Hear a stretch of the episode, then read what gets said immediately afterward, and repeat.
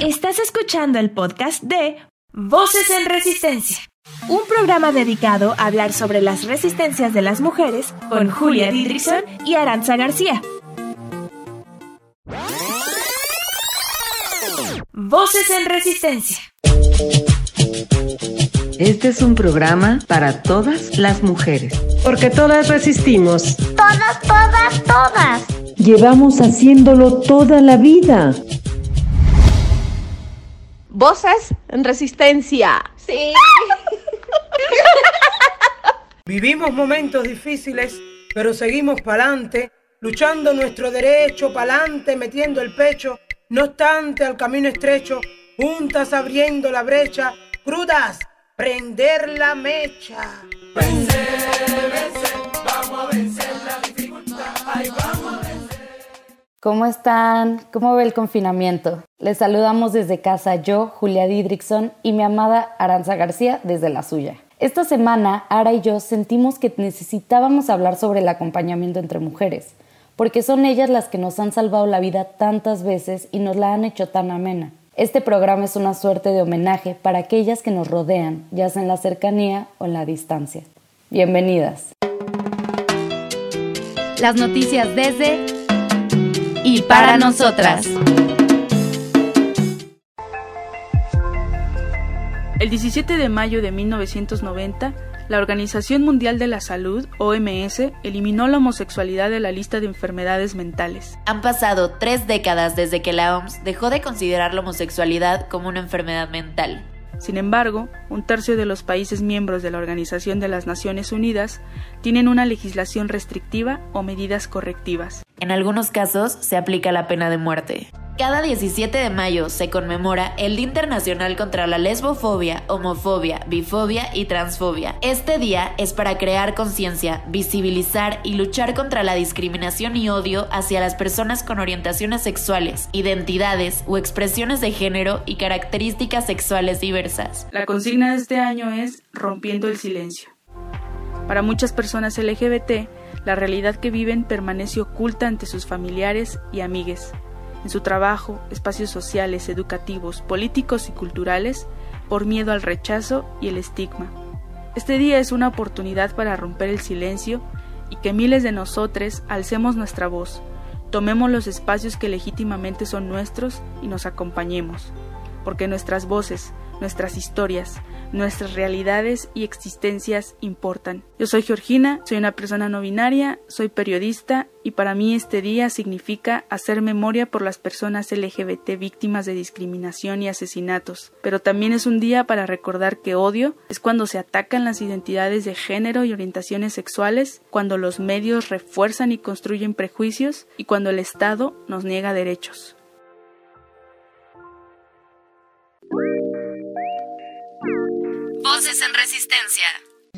En las últimas décadas ha surgido en todos los continentes una nueva y a la vez ancestral forma de encuentro entre mujeres que está creando una profunda transformación personal y social, los círculos o acompañamiento entre mujeres.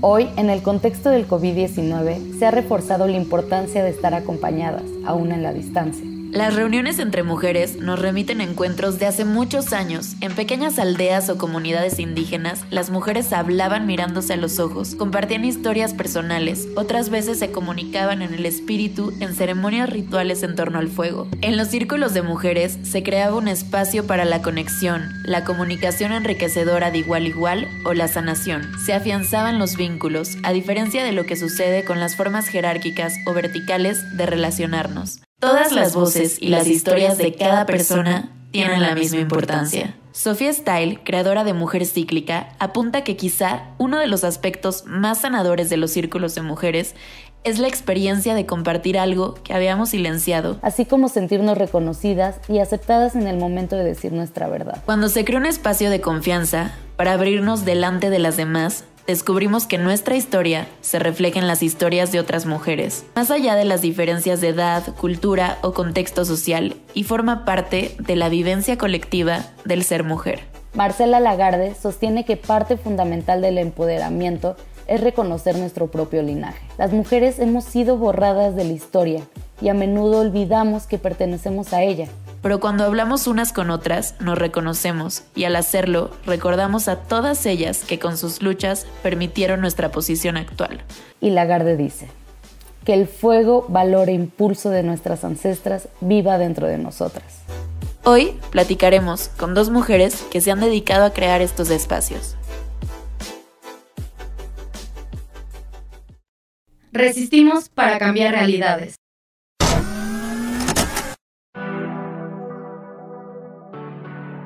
Ana Ramírez López es una mujer con pasión por la vida, la educación, la transformación del mundo y el trabajo en comunidad. Formada en educación para la paz y sexualidad, ha sido pionera en la formación de varias escuelas de la corriente llamada Escuela Nueva y de la educación crítica en México, y en los intercambios entre escuelas de varios países. Socia, directora y terapeuta en Coyuali, un centro de vinculación en la Ciudad de México. Es coordinadora y guía de círculos de mujeres y adolescentes y creadora de diversos talleres para mujeres. Voces en Resistencia.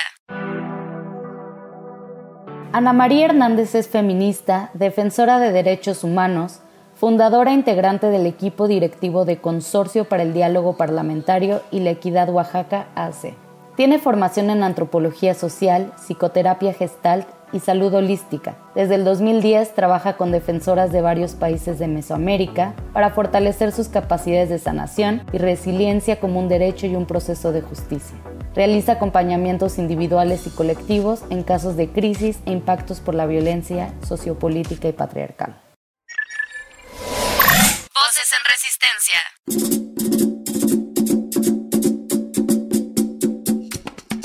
Lo que acabamos de escuchar son las presentaciones y las semblanzas de las dos mujeres que nos acompañan el día de hoy. Estamos muy contentas de tenerlas aquí. Anas, bienvenidas. Gracias. Y la primera pregunta es, ¿qué es el autocuidado colectivo? ¿Quieres empezar, Ana María? Sí, bueno, eh, nosotras trabajamos con defensoras de derechos humanos, con activistas.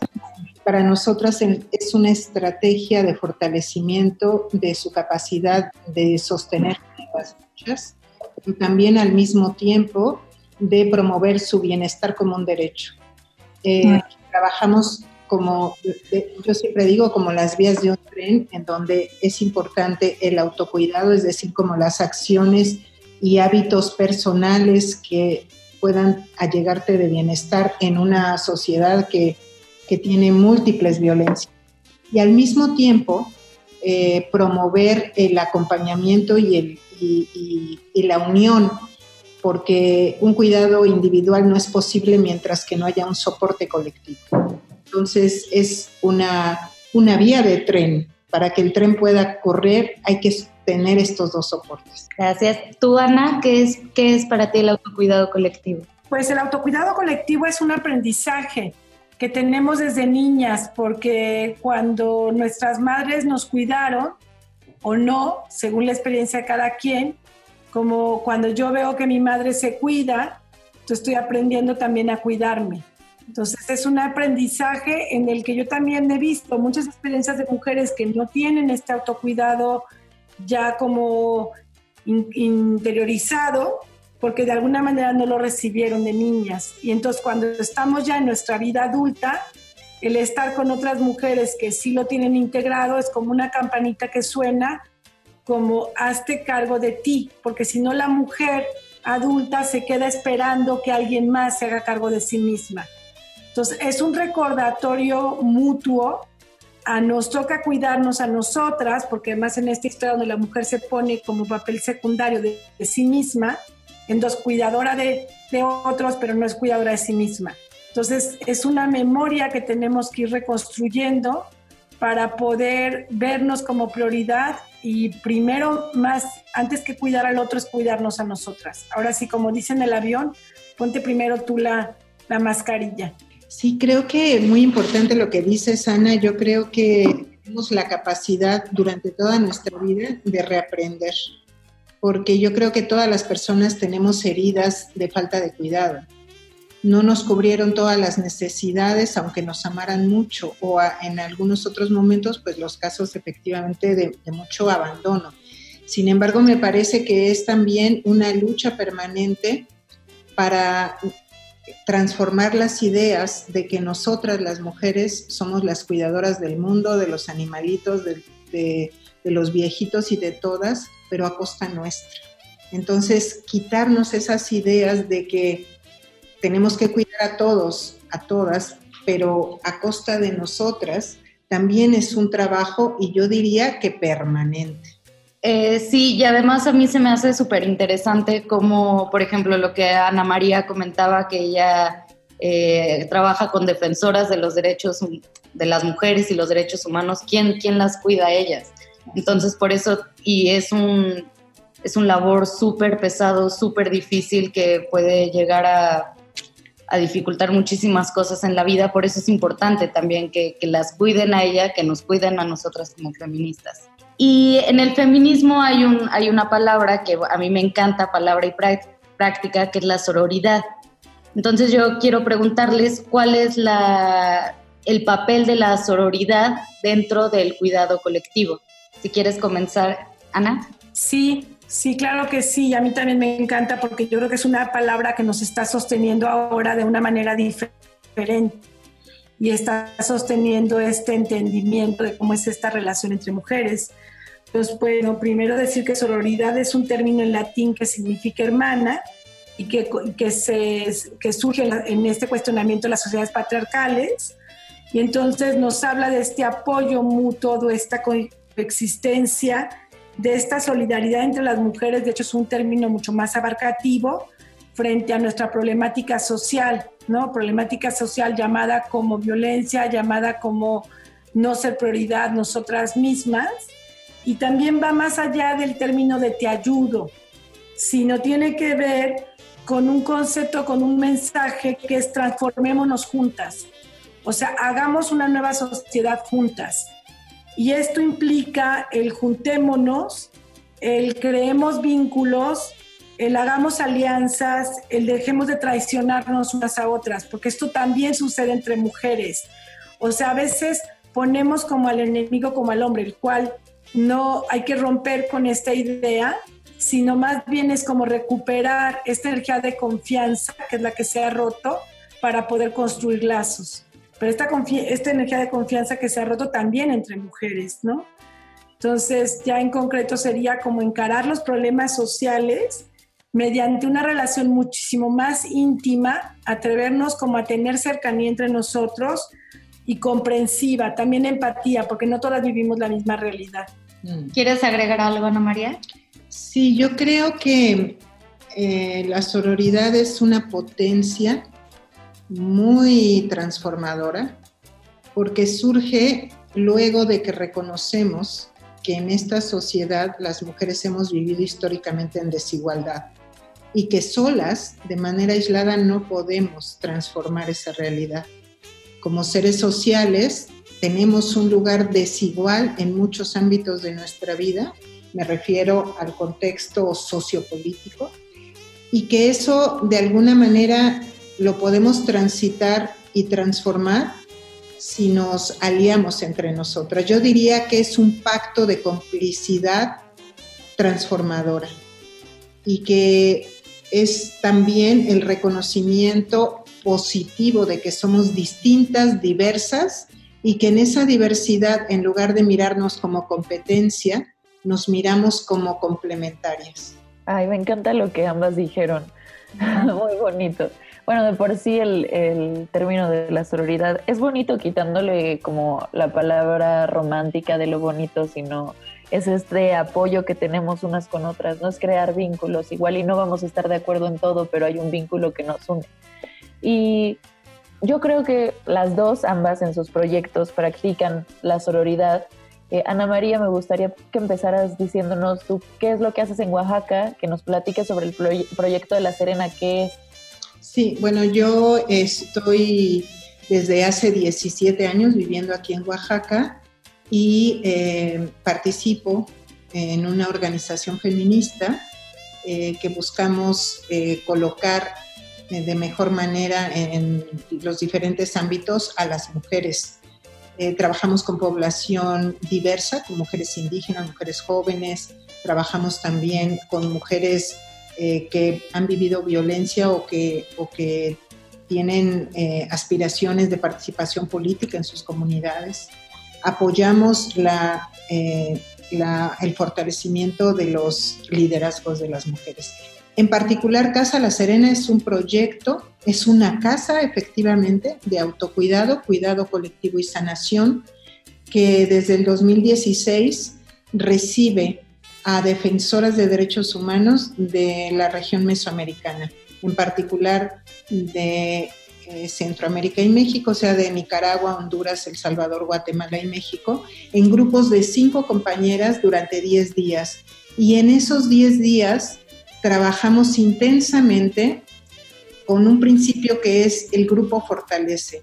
El grupo es espejo, el grupo nos ayuda a transitar en, eh, en darnos cuenta de todas las heridas y afectaciones que tenemos por ser mujeres y también por la labor de agotamiento que nos genera, bueno, no, la labor de defensa nos genera un agotamiento y un desgaste muy profundo y que tenemos derecho a sanar y acompañarnos con distintas terapéuticas. En Casa La Serena tenemos eh, un enfoque eh, muy abierto donde recuperamos la medicina tradicional mexicana, la medicina china, eh, recuperamos todo lo que tiene que ver con el trabajo corporal, con la relación eh, de las dimensiones. Nosotras hablamos de cinco dimensiones, trabajar la dimensión física, la dimensión emocional, la dimensión mental que tiene que ver con todas esas ideas que nos obstaculizan y que hay que ir transformando que las aprendimos desde chiquitas. Por ejemplo, las mujeres somos menos,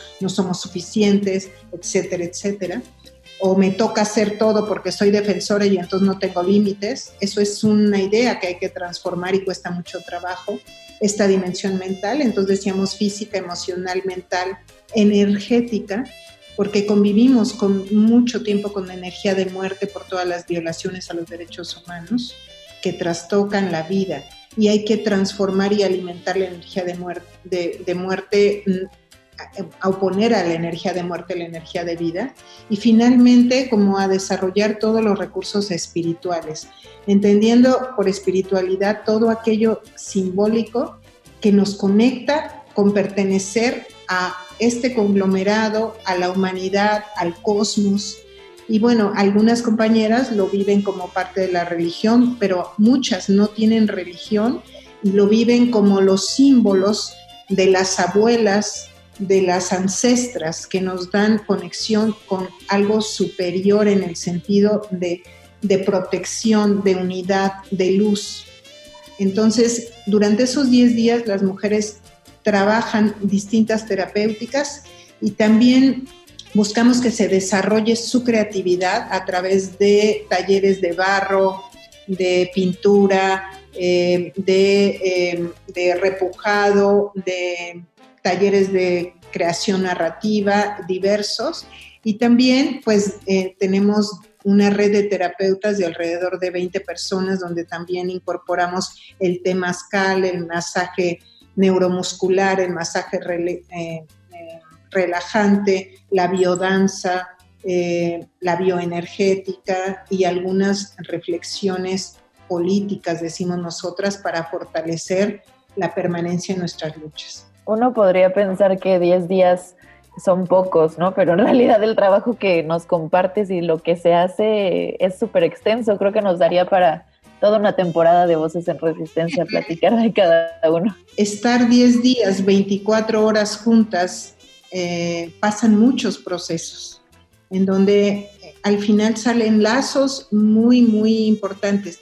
Quiero decir que no podemos hablar de que se transformen en un proceso de sanación concluido, pero que sí es una pausa que nos permite conectarnos con temas que traemos eh, pendientes de trabajar y también fortalecer esas capacidades que tenemos y que a veces no nos damos cuenta.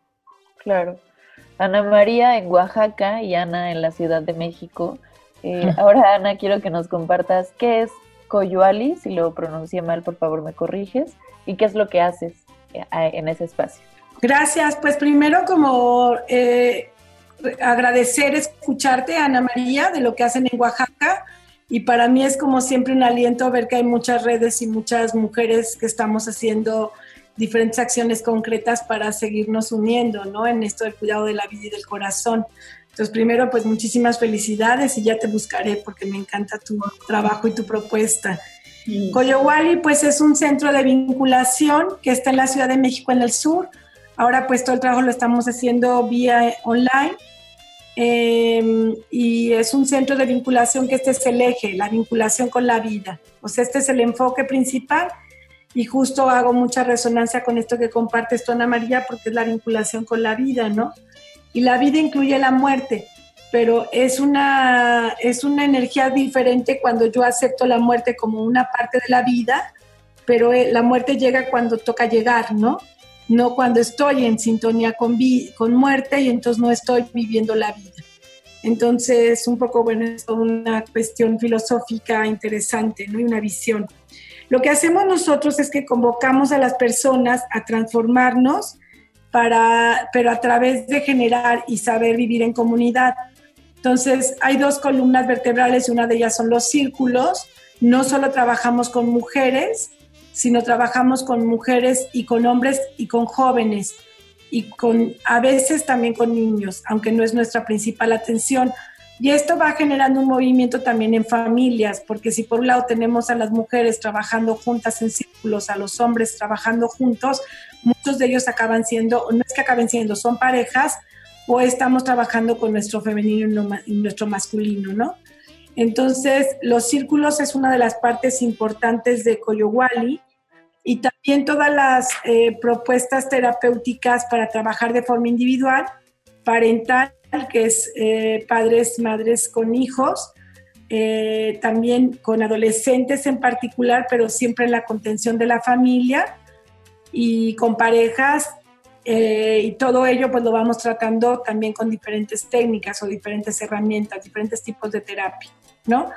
Aunque la terapia de vinculación tiene dos herramientas que lo sustentan. Uno son los abrazos de contención, que lo que estamos haciendo con eso es reparar y sanar vínculos y la otra que son las constelaciones, que es el enfoque sistémico a través de la cual trabajamos los síntomas que nos separan. O sea, el punto es poder quitar la separación de nosotros mismos y la separación que tenemos con los, con los otros, ¿no?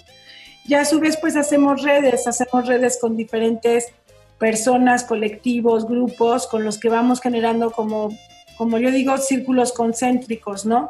Con redes de terapeutas de otros espacios, redes con personas que también trabajan mucho la alimentación como parte del autocuidado, redes con personas que también trabajamos a través de la yoga o de prácticas sanas, o también con el mercado alternativo de Tlalpan, con quien hacemos también una conexión para esta parte del trabajo y el cuidado de la vida y del planeta. Entonces, bueno, también son como muchas, muchos espacios, pero siempre conectados en esta idea de transformación, transformación en comunidad. Sí, y ahora en, este contexto de crisis, de, miles de crisis que estamos viviendo por, por la pandemia, ¿cómo seguir trabajando eh, estos círculos de mujeres, esta sororidad? ¿Qué nuevas herramientas nos da toda, todo este nuevo mundo que estamos viviendo, Ana María? Bueno, yo creo que... Eh, esta crisis, lo que, digamos, esta crisis sanitaria eh, viene a poner de manifiesto otras crisis preexistentes. Y eso es, eh, digamos, un reto grande porque ahorita efectivamente estamos enfocadas como humanidad a, a, qué va a pasar con la crisis sanitaria, pero creo que es mucho más allá de esto. Eh, y tenemos, primeramente, me parece, el reto de no, no, vivir el confinamiento como aislamiento, sino el confinamiento como oportunidad. La crisis eh, implica un agotamiento de la forma en cómo venimos viviendo, pero al mismo tiempo, como bien decimos, la crisis también puede ser un tiempo de oportunidad. Creo que en este momento a las mujeres nos beneficia en un sentido el que se ponga de manifiesto a las mujeres en términos, digamos, del rol histórico de ser las cuidadoras y de que los trabajos de cuidados no son valorizados O sea, a nadie le importa eh, hacer los trabajos de cuidados porque no, porque no brillan, porque no te dan prestigio, ¿no? Pero son tan, tan necesarios para, para eh, seguir en la vida que hoy tenemos la posibilidad de, de mm, lograr que se recupere ese valor y que se reconozca el gran aporte que las mujeres hacemos a la, a la, eh, a la vida, ¿no? Esa es una parte.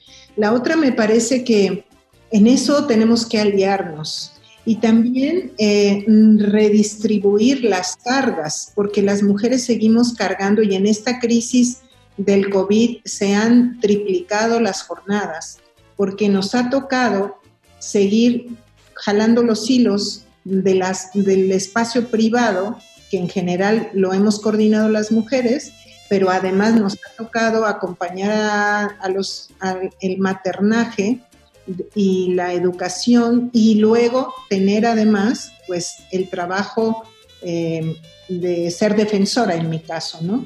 Y, y esta parte eh, genera una carga mental y de saturación muy grande que también necesitamos ir eh, apoyándonos entre nosotras para ver salidas colectivas ante eso, ¿no?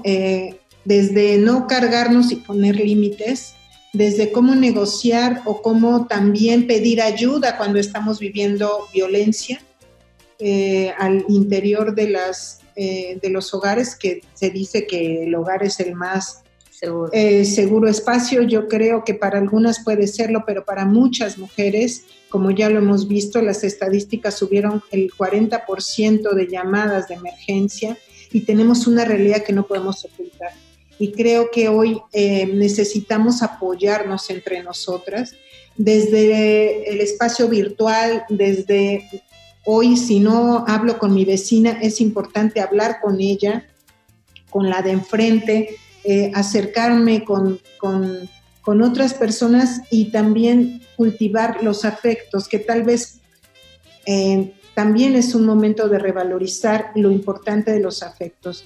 Y los afectos entre las mujeres nos potencian y nos hacen sentir que no estoy eh, reaccionando como loca, ¿no? Una mujer me decía, es que me siento como loca, y yo le decía, tú estás reaccionando normal a una situación anormal.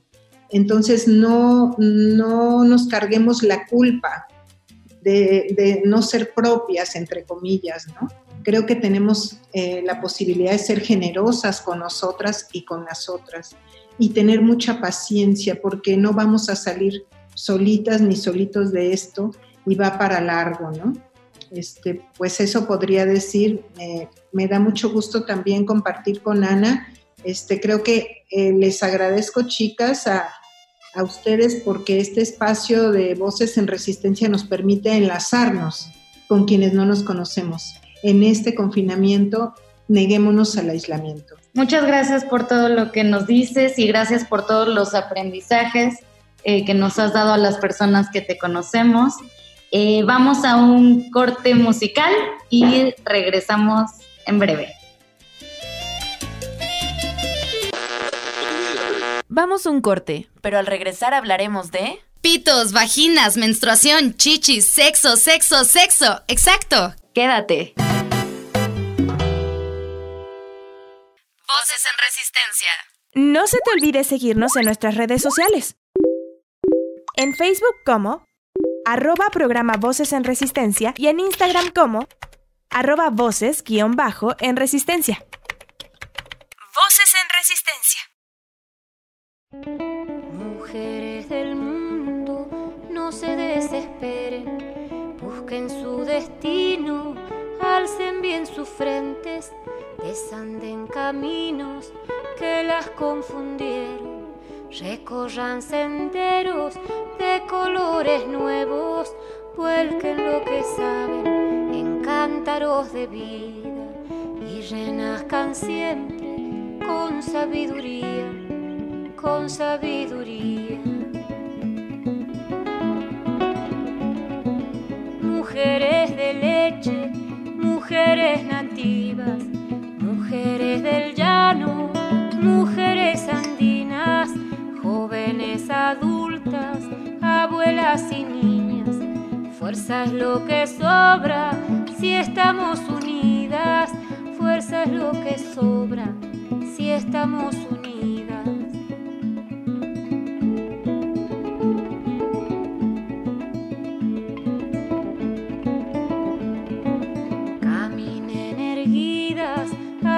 Escuchan. No bajen las manos, sigan con la lucha.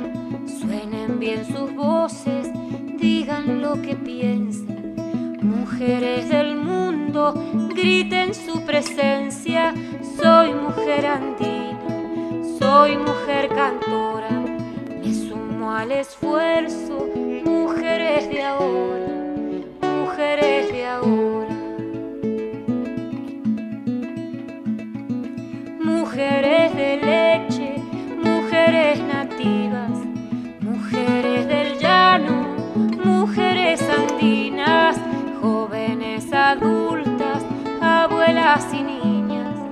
Fuerza es lo que sobra si estamos unidas, fuerza es lo que sobra si estamos Existen muchos tipos de resistencias. Cada una decide cómo hacerlo, hacia qué y en qué momento de su vida expresarlas. Te invitamos a descubrirlas con nosotras. Mi nombre es Julia Didrickson y yo soy Aranza García. Sintonízanos todos los miércoles de 4 a 5 en Violeta Radio. Voces en Resistencia.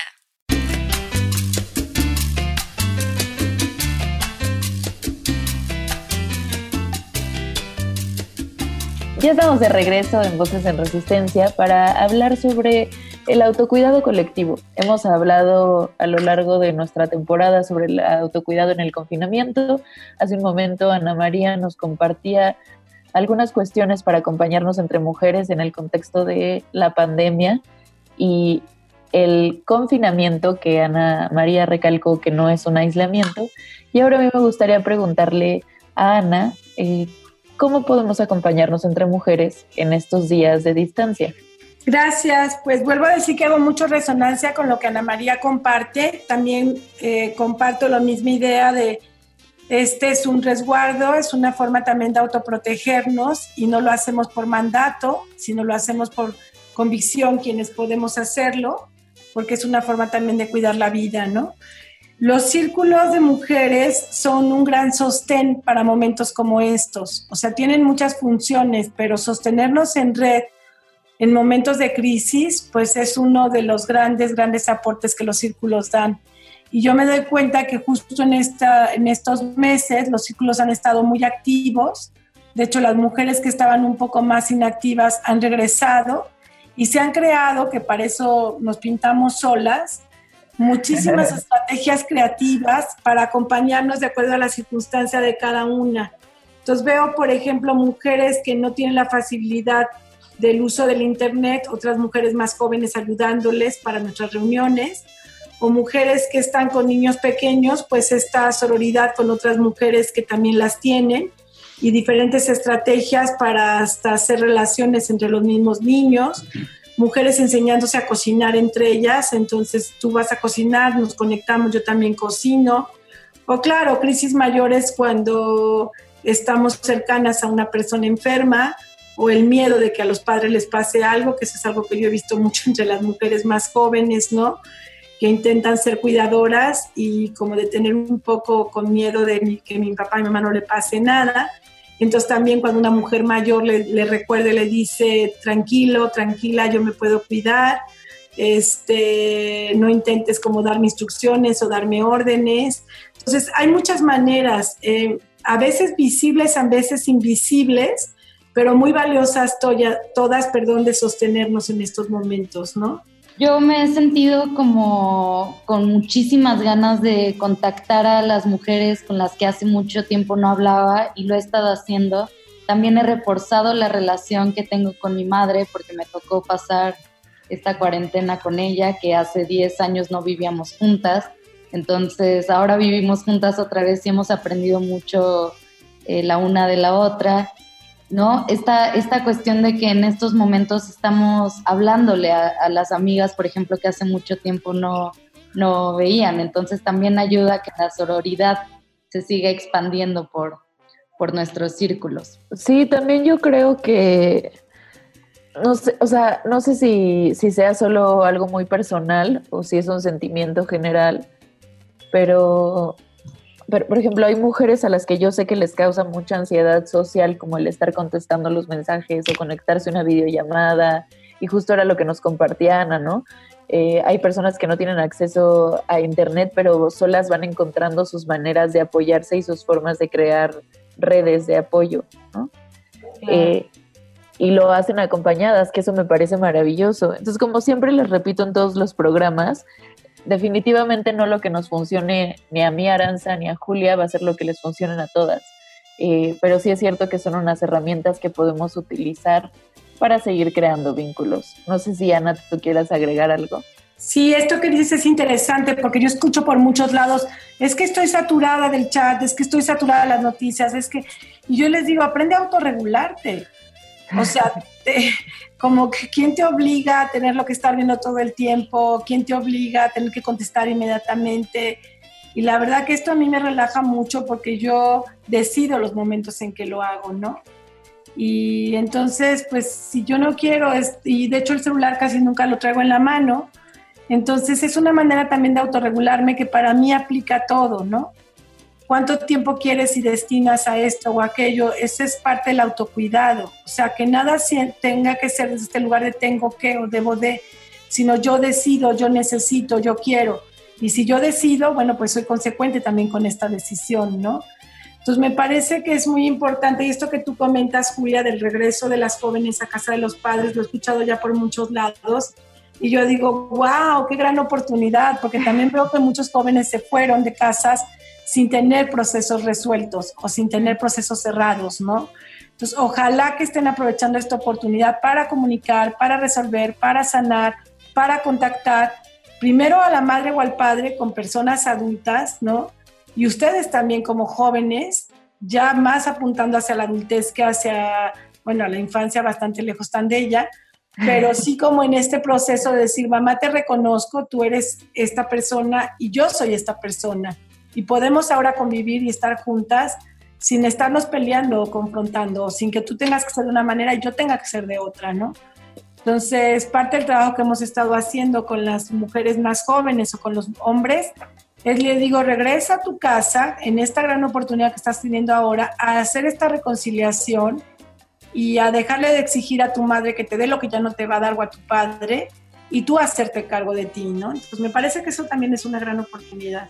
Oigan, sí, qué importante, no había pensado, no había pensado en eso. ¿Cuántos jóvenes ya nos dimos cuenta de que estábamos mejor en casa de nuestros papás? Yo primero. Totalmente.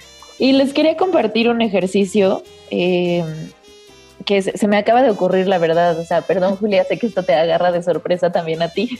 Me encanta que seas espontánea, amiga. Pero es que yo estoy tomando un curso, de hecho este ejercicio lo saqué de ese curso que se llama Escuela Político Feminista de Gema Joven. Es en línea por si alguien más está interesado en tomarlo. Y hay una parte de la teoría feminista en la que nos enseñan qué es el empoderamiento, etcétera. Y nos dejaron hacer de tarea eh, que escribiéramos o hiciéramos un video, podíamos escoger ambas, de una mujer de nuestra genealogía. Y bueno, pues muchas estarán preguntando, ¿y eso qué? ¿Cuál es el sentido de eso? Y viene precisamente lo que decía Ana, eh, que cuando reconocemos a, nuestras mujeres, nos permitimos vernos en este espejo familiar, ¿no? Entonces nombramos, reconocemos nuestro linaje y muchas veces permitimos que las mujeres dejemos de sentir que no tenemos pasado, porque ese es un sentimiento general en las mujeres, ¿no? Como que sentimos que no, como la historia nos borró completamente eh, de los puestos importantes y de las cosas importantes, sentimos que no hay pasado, ¿no? Y entonces necesitamos nombrarnos, nombrar a todas las mujeres en todas las categorías políticas, a las mujeres importantes, a las entrañables, a las famosas, a las que fueron amas de casa toda su vida, pero se dedicaron a crear mejores personas. Y pues sí, se me acaba de ocurrir, me lo súper saqué de la mano, pero sí me gustaría que escribiéramos eh, o una foto o un video de las mujeres de nuestra genealogía. A lo mejor puede ser nuestra bisabuela, nuestra abuela, este momento que Julia está con su mamá, podría escribir algo de su mamá, que además la vida de la madre de Julia es muy interesante. Y, Julia y yo les estaremos compartiendo nuestro ejercicio en nuestras redes sociales y espero que ustedes puedan compartirnos el suyo. Y ahora Ana la voy a comprometer a que también nos comparte el suyo. Está, está muy lindo el ejercicio. Las invito a que, a que hagan eso y recuerden a, a las que ya no están, pero también a las que están y no vemos tanto o no reconocemos tanto. Porque también de eso se trata la sororidad de estar como pensando y aprendiendo de, otras mujeres que quizás no están al lado de nosotras. Ana, una última pregunta para finalizar el programa. Y es, ¿qué te gustaría decirle a las chicas, a las mujeres jóvenes en todo este contexto, cabrón, que estamos viviendo? Bueno, lo primero es, me encanta el ejercicio. Eh, justo en los círculos trabajamos con, la con el geniograma y yo las animaría, en mi caso, bueno, es algo que he trabajado mucho, me siento muy cercana a mi, todo mi linaje y yo veo en mi abuela lo valiente, lo, lo, lo, hermosa mujer que fue, también en mi madre, y pues les agradezco desde mi corazón siempre que hayan abierto el camino para mí. Entonces, lo primero que me gustaría decirles a las mujeres es que no paren de agradecer como a las anteriores generaciones que han abierto la ruta para ustedes como ríndanse un poco y reconozcan este trabajo que venimos haciendo mujeres y generaciones anteriores. Y no ha sido nada fácil. Hoy hablar de una menos o yo también, eh, este camino se fue preparando desde antes.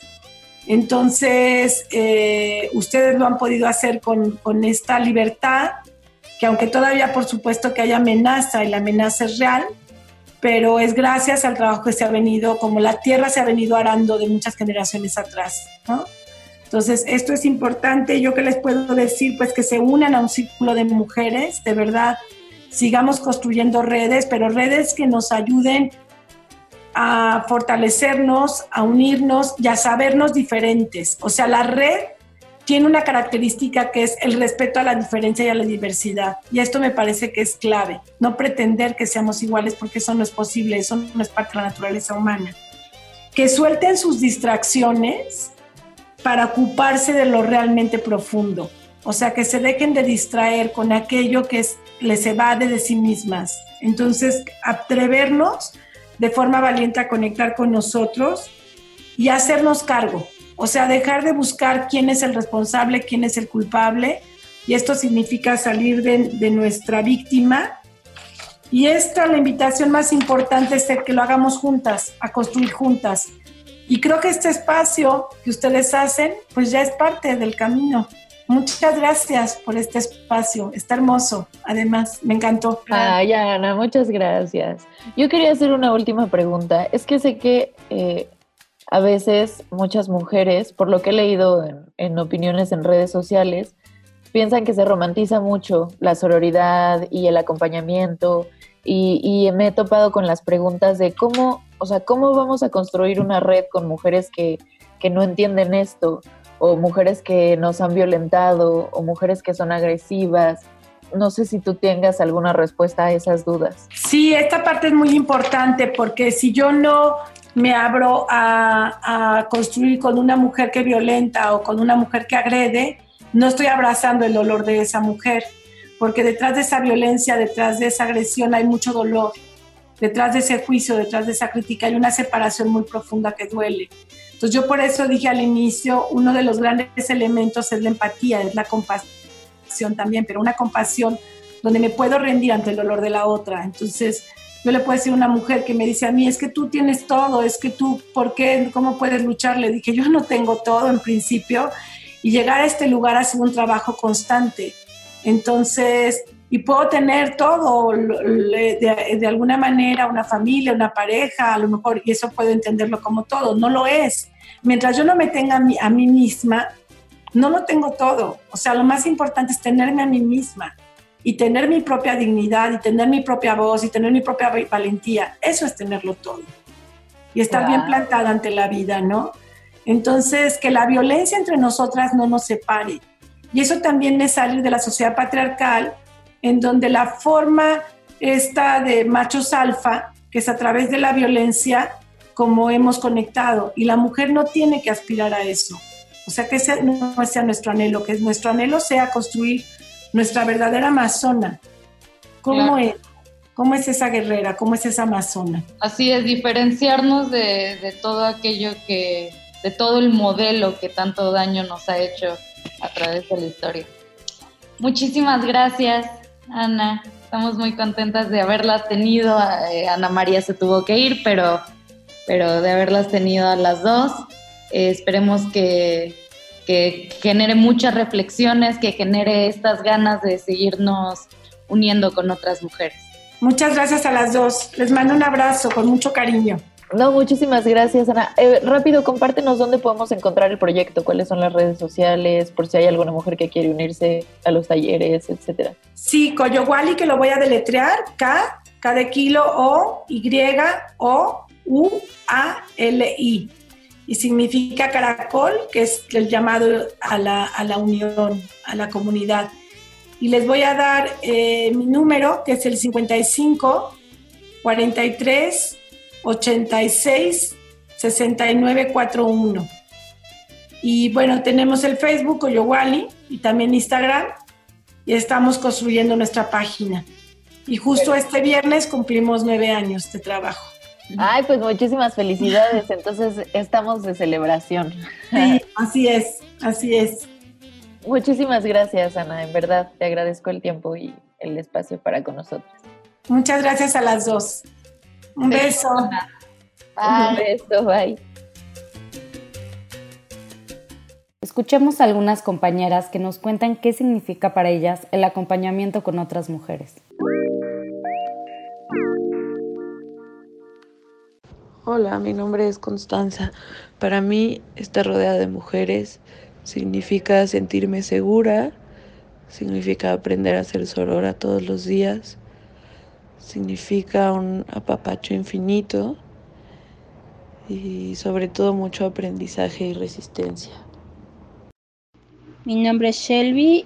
Los espacios de mujeres son lugares donde puedo ser escuchada, son lugares colaborativos, eh, espacios creativos que son muy seguros y espacios de amor donde cuando tú estás amando a otras mujeres te puedes amar a ti misma, tener otras experiencias, conectarte con tus ancestras y disfrutar mucho. Hola a todas, me llamo Galia del proyecto de bordado feminista Galia Hilos y les quiero contar que para mí el bordado, accionado desde nuestros feminismos, es un lenguaje de resistencia de nosotras que nos habla de la importancia de los encuentros y de los espacios de mujeres. A bordar aprendemos con otras, con las mujeres de nuestra familia o con nuestras amigas o con nuestras compañeras de lucha. El mundo necesita nuevos embrujos frente a las estructuras machistas de muerte y el bordado feminista es un embrujo que sucede en colectivo y que imagina y recupera otros mundos donde todas tenemos derecho a una vida digna, a la libertad y a la poesía. Abrazos a todas y felices puntadas. Voces en resistencia. Todas las mujeres resistimos, desde la casa, la escuela, el trabajo, la vía pública y ahora desde la radio. Resistimos para que el feminismo llegue a más rincones y la sororidad se haga costumbre entre nosotras. Voces en resistencia. No se te olvide seguirnos en nuestras redes sociales. En Facebook como arroba programa Voces en Resistencia y en Instagram como arroba voces guion bajo en resistencia. Voces en Resistencia.